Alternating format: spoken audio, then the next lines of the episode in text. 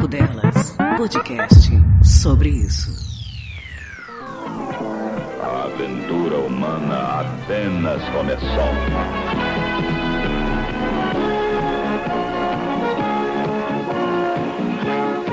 Star Trek Jornada nas Estrelas, o filme. Star Trek Jornada nas Estrelas, o filme. Estreia nesta segunda-feira nos melhores cinemas de todo o Brasil.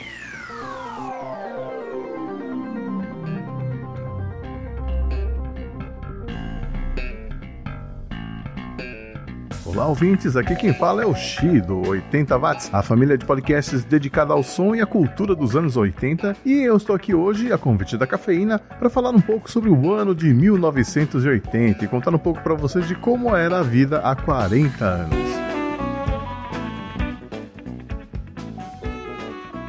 Eu me lembro muito bem de 1980, quando eu completei 12 anos de idade e virei mocinho, entrei na puberdade e eu acho que os hormônios afetaram também a minha percepção do mundo. Eu tenho memórias esparsas dos anos 70, lembro de alguns fatos marcantes, como a despedida do Pelé do Cosmos e a morte do Elvis Presley, mas a partir de 1980 o meu mundo começou a ficar mais amplo e eu comecei a prestar atenção ao que acontecia além da minha rua, além do meu bairro, da minha cidade. 1980 ainda tinha muito a cara dos anos 70, afinal a década de 80 nem tinha começado ainda, as roupas e os cortes de cabelo seguiam as tendências da metade dos anos 70 e basta assistir qualquer série ou novela desse ano para confirmar isso. Novelas como Chega Mais, Plumas e Paetês, Água Viva, Coração Alado e séries como O Bem Amado. Mesmo com apenas seis canais de televisão, as opções para uma criança de 12 anos eram escassas. Bom, na verdade eram apenas cinco canais, já que a Rede Tupi teria sua concessão cassada em julho daquele ano e deixaria de existir. A TV Cultura ainda não tinha suas produções infantis, era um canal bem sisudo e adulto. Na verdade, os únicos programas para as crianças, além dos desenhos animados, é claro, eram o Pullman Jr., que passava na Bandeirantes nessa época, comandado pela tia Yara, e o Sítio do Pica-Pau Amarelo na Globo. Ah, é claro, Havia ainda os enlatados from USA de 9 a 6, como dizia Renato Russo na música. A Mulher Maravilha, Muppet Show, Os Waltons, uh, Happy Days, Chips, o meu favorito, Kung Fu, James West, O Homem Invisível e tantos outros seriados que marcaram época. Foi na TV também que eu vi o Papa João Paulo II passeando pelo Brasil no começo de julho daquele ano. Me lembro também de fazer a primeira comunhão e lembro vagamente dos Dez Mandamentos, mas eu já tinha percebido que eu não estava no lugar certo, não. O que nos leva ao fato de eu ser um descendente de japoneses crescendo no final dos anos 70 e começo dos anos 80. Acredite se quiser, naquela época havia um certo preconceito com os orientais. Os japoneses já estavam no Brasil há 72 anos, mas pouquíssimos brasileiros se arriscavam a experimentar a comida japonesa, muita gente tinha nojo, Uh, karaokê era coisa exclusiva para a comunidade, budismo era papo de hippie e carros japoneses só os da Toyota e Honda que tinham fábricas no Brasil. Desde 1976, o governo ditatorial brasileiro proibia as importações de automóveis, mas, pelo menos em uma área, os japoneses eram bem recebidos: nas artes marciais. O judô e o karatê se popularizaram nos anos 70 e em 1980 havia muitas academias pela cidade de São Paulo incluindo a que eu frequentava, que ficava lá no Tatuapé. Claro, muita gente procurava as artes marciais influenciados pelos seriados japoneses, como Ultraman e Ultra Seven, que passavam na TV todos os dias. Era um mundo analógico e as únicas telas que faziam parte das nossas vidas eram a telinha da TV e a telona dos cinemas. E nada era touchscreen. Outros animes como A Princesa e o Cavaleiro, Speed Racer, Super Dynamo tomavam boa parte do meu tempo livre mas mesmo assistindo tantos desenhos e séries assim, eu passava muito mais tempo na rua, jogando bola ou simplesmente batendo papo com os amigos. A rua era o nosso shopping center, já que em 1980 os adolescentes ainda não ficavam vagando pelos corredores dos shoppings, até porque não eram muitos aqui na cidade. Havia o Shopping Center Iguatemi, que tinha sido aberto em 66, o Shopping Center Lapa, inaugurado em 1968, o Shopping Continental, que existia desde 1975, mas que era longe para Dedéu, e o Shopping Ibirapuera, aberto em 76.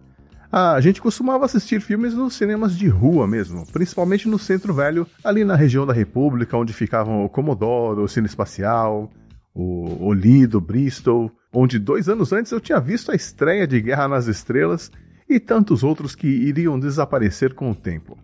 E essas nossas baladas eram combinadas no tete a tete, a gente não ficava ligando para casa dos amigos ainda, até mesmo porque em 1980 eu nem telefone tinha, apesar da minha família já ter pago o plano de expansão da Telesp e esperado os 24 meses, que era o tempo mínimo para o telefone ser instalado na sua residência. Só que nós teríamos que esperar uns dois anos a mais até sermos contemplados e finalmente termos um telefone fixo em casa. É, a gente também adorava brincar de fliperama e a máquina dos sonhos era a Cavaleiro Negro, lançada naquele ano e que trazia uma grande inovação. Ela falava com o jogador. Se bem que eu nunca entendi nada que ela falava. Videogame em casa só se você tivesse a sorte de ter um telejogo da Filco que trazia três opções de jogos em preto e branco: paredão, tênis e futebol. Era demais. Não, não, não estou sendo irônico, não. Em 1980, aquilo era tecnologia de ponta.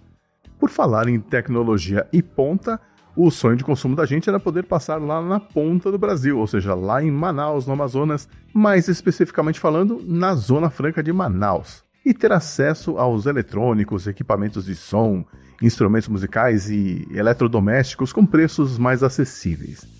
Pessoalmente, o que eu queria mesmo era um Walkman da Sony, que tinha sido lançado em 1979, mas eu tive que esperar alguns anos para poder ter o meu. Que nem Sony era, era um Iowa e consumia duas pilhas por dia.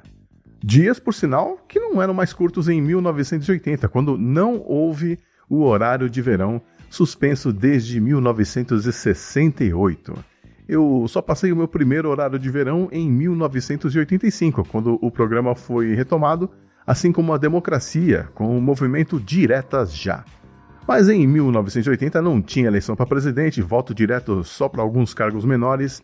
Ah, não, mentira. Eu, em novembro de 1980, o Congresso aprovou votação direta para o cargo de governador dos estados. Falando em estados, você sabia que em 1980 não existia o estado de Tocantins? E que Rondônia, Roraima e Amapá ainda não eram considerados estados e sim territórios federais? e que Fernando de Noronha ainda era um território federal e não tinha sido anexado ao estado de Pernambuco? É, o censo demográfico daquele ano mostrou que pela primeira vez na história a população brasileira ficou acima dos 100 milhões de habitantes e também que a maioria da população residia em áreas urbanas e não no campo. Em outro campo, o de futebol, o melhor time do Brasil era o Flamengo de Zico, mas o Atlético Mineiro de Reinaldo não ficava atrás e encarou o Flamengo na final do Campeonato Brasileiro daquele ano.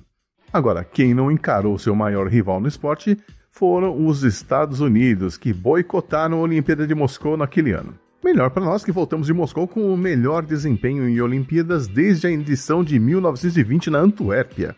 17 lugar no quadro geral de medalhas, com duas de ouro no iatismo e duas de bronze, uma na natação e outra com o nosso saltador João do Pulo, um bronze com gosto amargo, já que ele foi roubado pelos juízes soviéticos que invalidaram metade dos seus saltos, sendo que um deles um recorde mundial, inclusive. Simplesmente porque os juízes queriam dar a quarta medalha de ouro consecutiva ao Viktor Sanaev, que acabou ficando em segundo atrás de um compatriota que eu nem lembro o nome. Foi o fim da picada. O que nos leva ao fim dessa narrativa. O fim daquele ano também marcou o fim da minha inocência. Eu terminaria aquele ano apaixonado pela Olivia Newton-John no filme Xanadu e assustado com o assassinato do John Lennon no dia 8 de dezembro de 1980.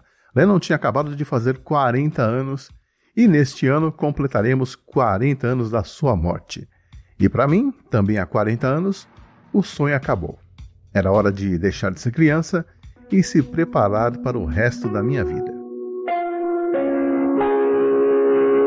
Com 58 ou 120 watts, com Dolby ou sem Dolby, o System 95 e o System 125 Gradiente são conjuntos de som completos, descomplicados, prontos para você usar. Escolha o seu e entre no mundo do som pela porta da frente. Eu sou o Xi e você pode ouvir outras histórias e memórias daqueles 10 anos que mudaram o mundo lá no website 80watts.com.br, seguindo o 80 Watts nas redes sociais e assinando o feed do podcast nos bons agregadores do ramo. Eu quero agradecer a Cafeína e a Patsy. Um beijo, meninas. Obrigado pela oportunidade de poder compartilhar essas lembranças. E quero mandar um abraço também a vocês, ouvintes, padrinhos e piquepeiros, que apoiam esse podcast maravilhoso que é o Papo Delas. Qualquer dia desses, a gente se vê no passado, então. Até lá.